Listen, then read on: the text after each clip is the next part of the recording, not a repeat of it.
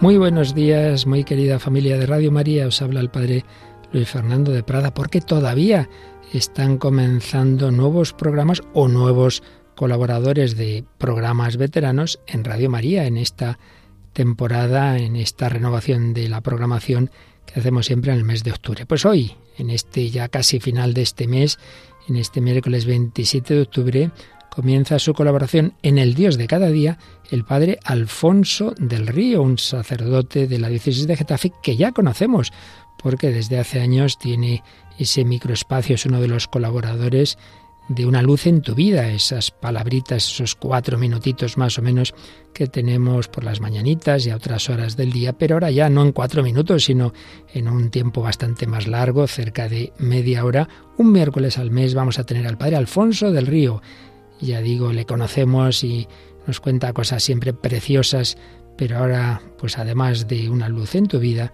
pues el Dios de cada día, un miércoles al mes, tendremos al Padre Alfonso del Río, tiene mucho que hacer, le agradecemos como a tantos sacerdotes que sacan tiempo de donde no lo tienen para colaborar con Radio María. Escuchamos esta primera edición del Dios de cada día del Padre Alfonso del Río.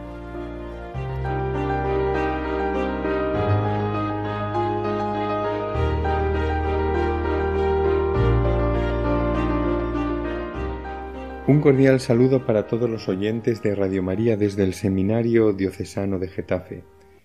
El Papa Francisco, en los ocho años de su ministerio como obispo de Roma, nos ha enriquecido dándonos palabras nuevas e invitándonos a desentrañar su profundo significado y sobre todo a convertirlas en vida, en una vida también nueva. En esta ocasión ha recogido un concepto enraizado de lleno en la historia de la salvación, pero que necesitaba ser redescubierto y vuelto a proponer como algo muy propio de la vida y de la misión de la Iglesia. Me estoy refiriendo al término sinodalidad, que seguramente hayan escuchado en muchas ocasiones en las últimas semanas, un término que hace referencia a ese deseo profundo de Dios de formarse un pueblo que viva y que camine unido, que refleje la comunión que es el mismo Dios en medio del mundo y que proponga a todos entrar en el abrazo de Dios para participar de él. La idea no es nueva, lo verdaderamente novedoso es poner a todo el pueblo de Dios en modo sinodal, es decir, a la escucha de todos, en diálogo con todos y en discernimiento de lo que el Señor nos propone vivir en este momento. Y claro, toda novedad aunque sea lo que Dios pide a la Iglesia en este momento crucial de su historia, y que Él mismo que dice He aquí que vengo a hacer nuevas todas las cosas, eh, salga como garante de esa novedad, toda novedad se encuentra con resistencias al cambio. La más importante es la que cristaliza en la expresión es que siempre se ha hecho así. Si hay una frase tóxica en la vida, esa es precisamente esta porque lo paraliza todo, lo anquilosa todo, y no es que haya que renunciar a un tesoro reunido con el paso del tiempo, es justamente lo contrario, se trata de aumentar este tesoro con la aportación que toca en este momento, y que es una aportación que el mismo Dios nos la propone. A este respecto de hacer las cosas perdiendo de vista que responden al plan de Dios, es de hacer las cosas cerrados a todo cambio porque siempre se han hecho así, cuentan que un grupo de científicos metió cinco monos en una jaula. En el centro de ésta colocaron una escalera y sobre ella un manojo de plátanos. Cuando uno de los monos subía la escalera para coger los plátanos, los científicos lanzaban un chorro de agua fría sobre los que no lo habían intentado y no se habían movido de su sitio. Tras algún tiempo, los monos se dieron cuenta de que eh, había una relación directa entre la tentativa de coger los plátanos y la ducha de agua fría, de forma que cuando alguno de ellos intentaba subir por la escalera el resto lo, lo molía a palos. Después de repetir varias veces la experiencia, ningún mono se atrevía a intentar alcanzar los plátanos. Entonces los científicos sustituyeron a uno de los monos por otro nuevo. Este, desconocedor de todo lo sucedido, Nada más ver la escalera y los plátanos, se lanzó a por ellos. El resto se arrojó de inmediato sobre él y le propició una buena paliza, antes de que el chorro de agua fría cayera sobre ellos. y así tras varios apaleamientos el recién incorporado desistió de alcanzar los plátanos sin conocer el motivo. Un segundo mono fue sustituido y sucedió lo mismo que con el que había entrado antes que él. Los demás le golpeaban en cada intento de alcanzar los plátanos y lo hacía particularmente el que entró en primer lugar, a pesar de que nunca había sufrido la ducha de agua fría ni conocía de su existencia. Un tercero fue cambiado y se repitió el proceso. Lo mismo se hizo con el cuarto y con el quinto, y así al final los científicos habían reunido un grupo de cinco monos que, a pesar de no haber recibido nunca el chorro de agua fría, propinaban una paliza a todo aquel que intentara trepar hasta los plátanos, y si hubiera sido posible preguntar a alguno de ellos por qué castigaban siempre al que quería ir a por los plátanos, éste habría dicho no tengo ni idea, pero aquí las cosas siempre se han hecho así y yo me sumo a ello. Sinodalidad es una invitación del Papa Francisco a dar un paso adelante en la reforma de la Iglesia que él expuso ya en Evangelii Gaudium en 2013 al poco de haber sido elegido como sucesor de Pedro. Es una invitación a abrirnos a una gran novedad. Es el ayornamiento del ayornamiento, porque el Espíritu Santo realizó una puesta al día de la vida y la misión de la Iglesia hace ahora casi sesenta años por medio del Concilio Vaticano II, y ahora toca una nueva puesta al día, concretamente la de un concepto clave de aquella reunión conciliar, la Iglesia como una comunión convocada para una misión en el mundo. La comunión es ese entrar en el abrazo de Dios de cada hombre y de cada mujer venidos a este mundo, que es la meta última para la que hemos sido creados, y ese es el gran deseo al que aspira nuestro corazón. Y la misión consiste precisamente en invitar a todos sin excepción, saliendo a buscarles para vivir en esa comunión y esta es una tarea que compete al conjunto del pueblo cristiano, laicos, pastores y el sucesor de Pedro. a propósito de esto os voy a contar un sueño. No hace mucho soñé que caminaba solo en medio de una noche oscura y fría. Después de un buen rato me topé con una casa en la que había un grupo de personas que estaban escuchando a un buen orador hablar de las bondades de un fuego crepitante. Mientras oían hablar de ello, paradójicamente estaban ateridas de frío. Me marché de allí de inmediato. Más adelante me encontré con una segunda casa, de nuevo había en ella un grupo de gente y esta vez contemplaba un cuadro en el que estaba pintado un fuego ardiente. Todos ellos se deshacían en elogios sobre la belleza del lienzo y la maestría del artista, mientras también éstos tiritaban de frío, y proseguí mi camino. En una tercera casa, esta con puertas y ventanas bien cerradas, el nuevo grupo tenía una pequeña hoguera en el centro, Llamé enérgicamente para que me dejaran entrar. Todavía cerraron más las contraventanas. El fuego que tenían, cada vez más débil, se les acabó apagando, porque no había leña para alimentarlo ni estaban dispuestos a salir de la casa para buscarla. Y aún quedaba una cuarta visita.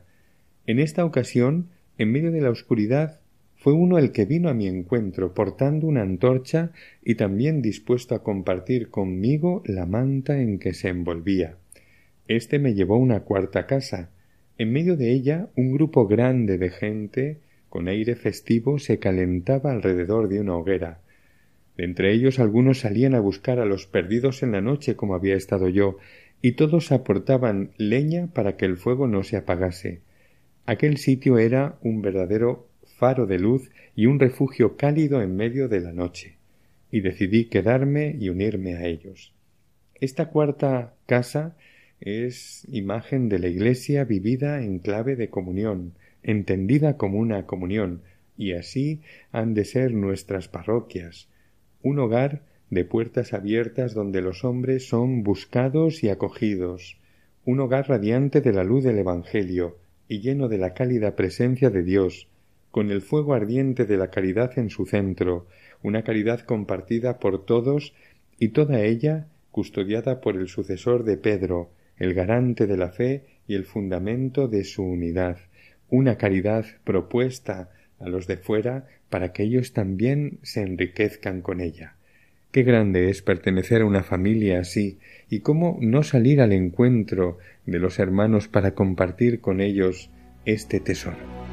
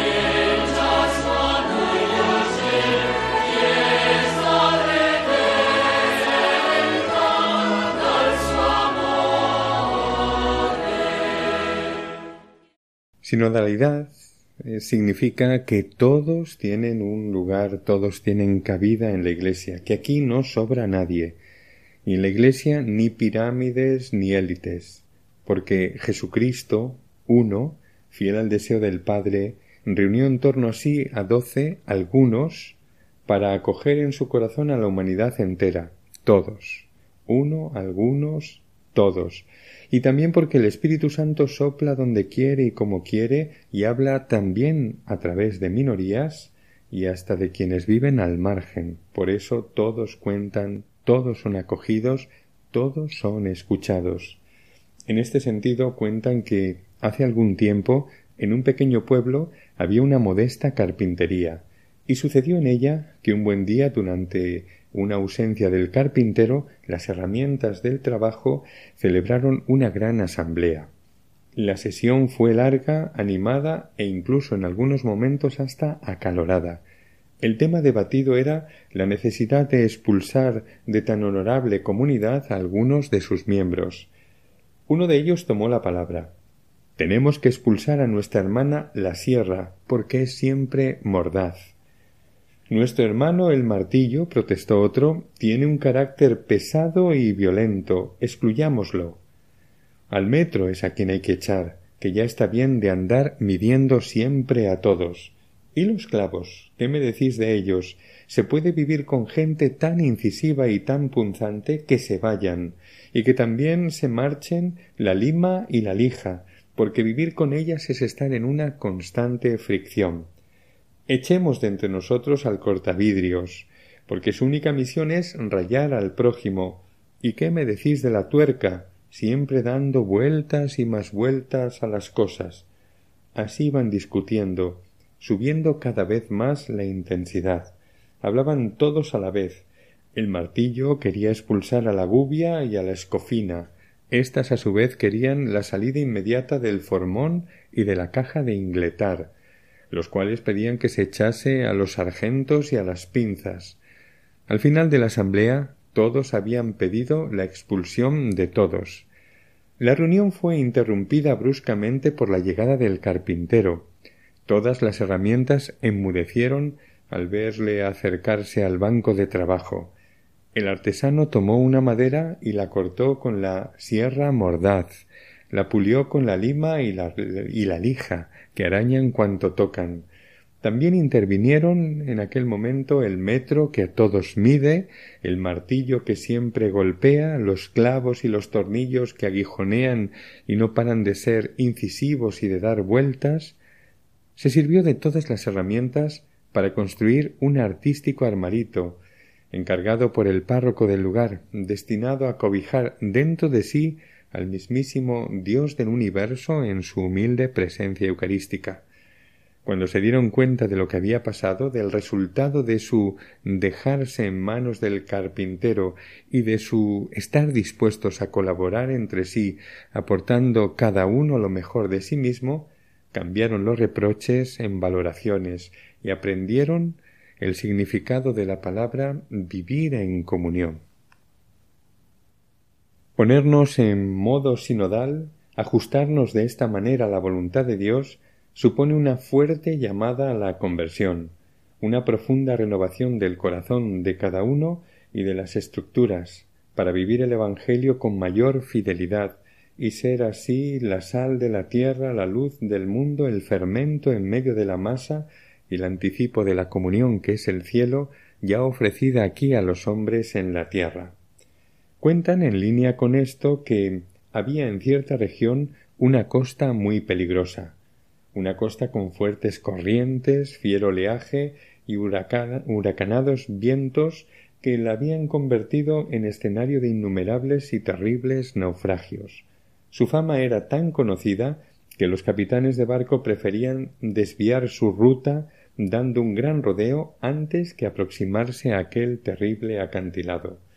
Con todo, el balance era cada año más siniestro, Docenas de barcos acababan estrellándose entre aquellas rocas. Los lugareños, conmovidos por aquella situación, decidieron construir un sencillo refugio y formar también un pequeño equipo de gente dedicada a ser voluntarios salvavidas para ayudar a los posibles náufragos. Con el paso del tiempo empezaron a hacer campaña para poder recaudar fondos y sostener el humilde refugio. El equipo de salvavidas fue haciéndose cada vez más numeroso, hasta llegar a ser un grupo grande y cada vez mejor preparado. La fama del pequeño refugio creció y varios vecinos acaudalados hicieron generosas donaciones para mantenerlo.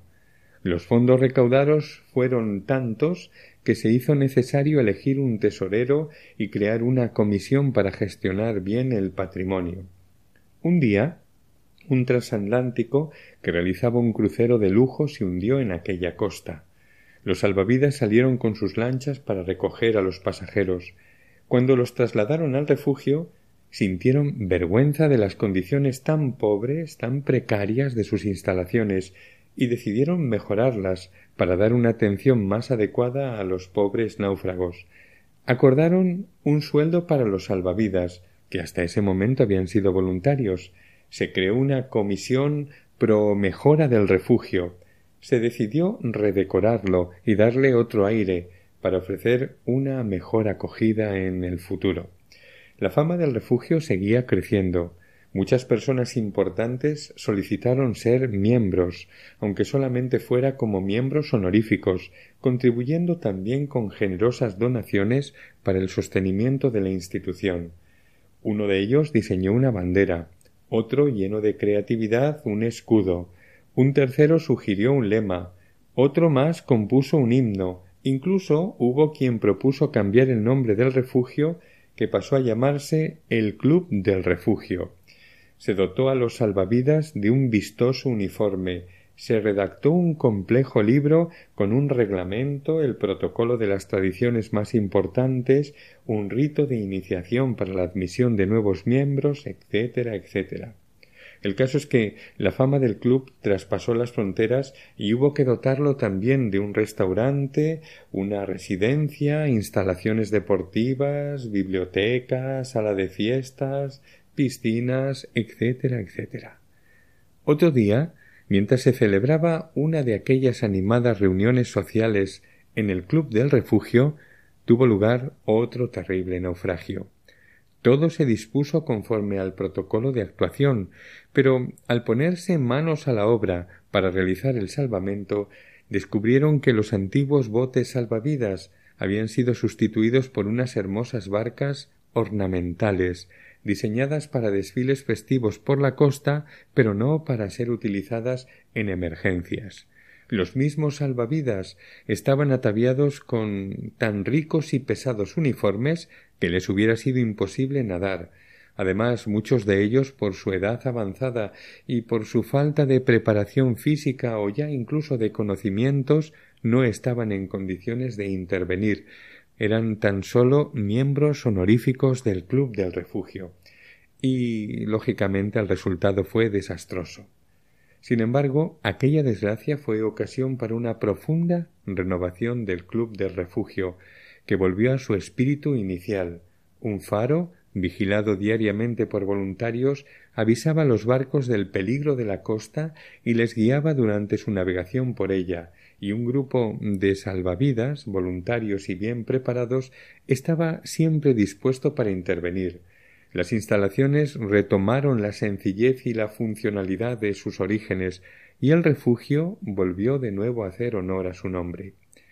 Desde los orígenes Dios se ha presentado también como alguien cercano a nosotros, en medio de todas las tempestades y de las cingladuras de nuestra vida, alguien cercano que acompaña a la humanidad en su caminar diario, escucha lo que cada uno lleva en su corazón, quiere entablar diálogo profundo con todos, nos ayuda a encontrar la ruta que nos conduce a la meta de nuestra vida, meta que es precisamente vivir juntos en ese abrazo de Dios.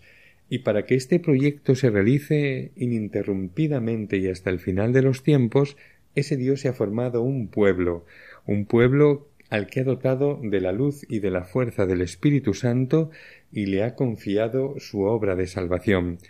Y ahora nos toca a nosotros, miembros de ese pueblo, a todos, fieles cristianos, pastores y obispo de Roma, ponernos manos en la obra con un ardor renovado, dialogando, escuchando y discerniendo juntos para juntos descubrir qué es lo que Dios nos propone, juntos ponerlo por obra, juntos llamar a muchos a unírsenos y juntos llegar todos al cielo. ¿Cómo se nos había pasado por alto una palabra tan esencial para la vida y misión de la Iglesia como es la sinodalidad? Así que es hora de desempolvarla y darle vida de nuevo, es hora de la mano de Francisco de ponernos en modo sinodal, dejando que el Espíritu Santo conduzca a la Iglesia en esta etapa de su historia a esta novedad radical que nos es propuesta por el Papa.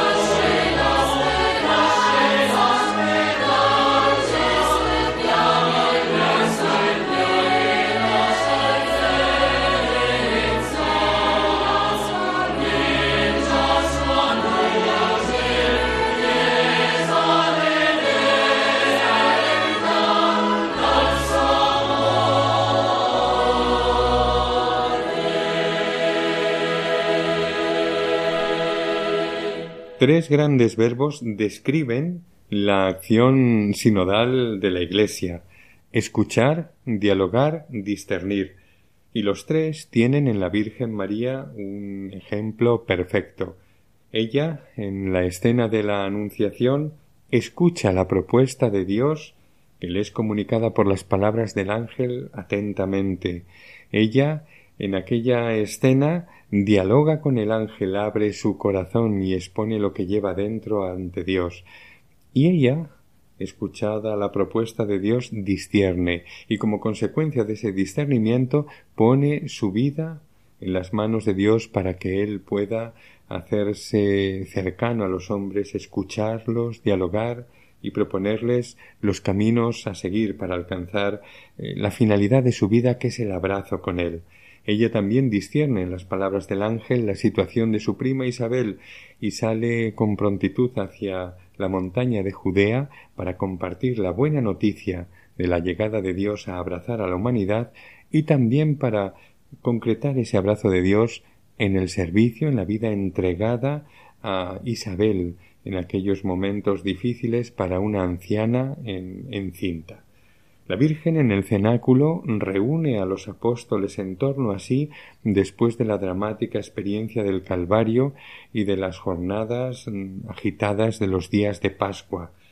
Los reúne en torno a sí y espera con ellos el cumplimiento de la promesa pascual de su Hijo, la venida del Espíritu Santo, que dará inicio a la vida y actividad de la Iglesia lanzándola al mundo entero para llevar a todos los hombres el abrazo de Dios invitándoles a entrar en él que ella nos ayude a aprovechar esta oportunidad de gracia, este verdadero kairos eclesial que se nos propone con motivo de entrar todos en modo sinodal.